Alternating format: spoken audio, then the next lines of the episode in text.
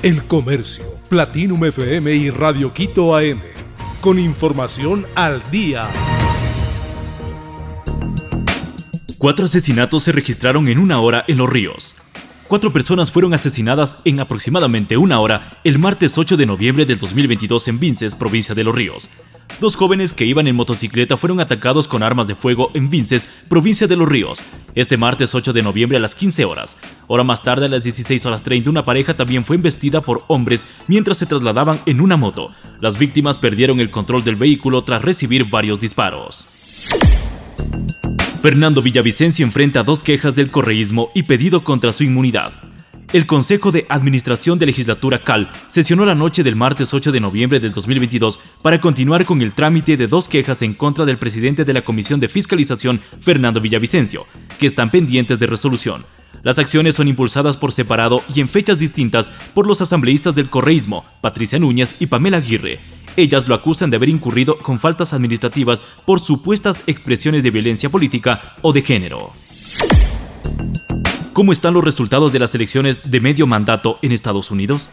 La disputa entre demócratas y republicanos por el control del Congreso de Estados Unidos ha deparado una carrera igualada tras las elecciones de fin de mandato celebradas este 8 de noviembre, especialmente en el caso de Senado, donde cuatro estados figuran como clave para desnivelar la balanza a favor de uno de los dos partidos.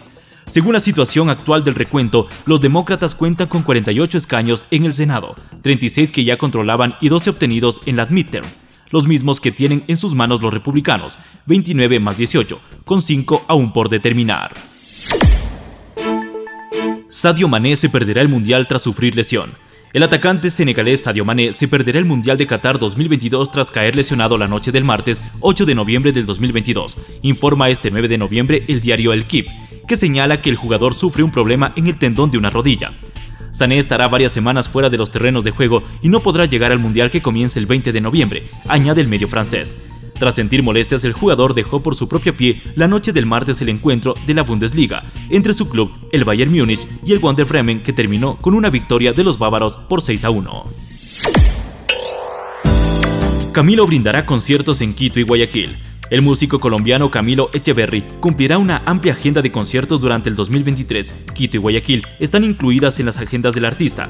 A través de un video publicado en Instagram, la empresa promotora del artista dio a conocer que se cumplirán 64 conciertos en 48 ciudades y Ecuador está incluido en la gira con dos presentaciones. En el video se observa pequeñas fracciones de varias presentaciones del compositor colombiano, ganador en cinco ocasiones del Latin Grammy. El comercio Platinum FM y Radio Quito AM.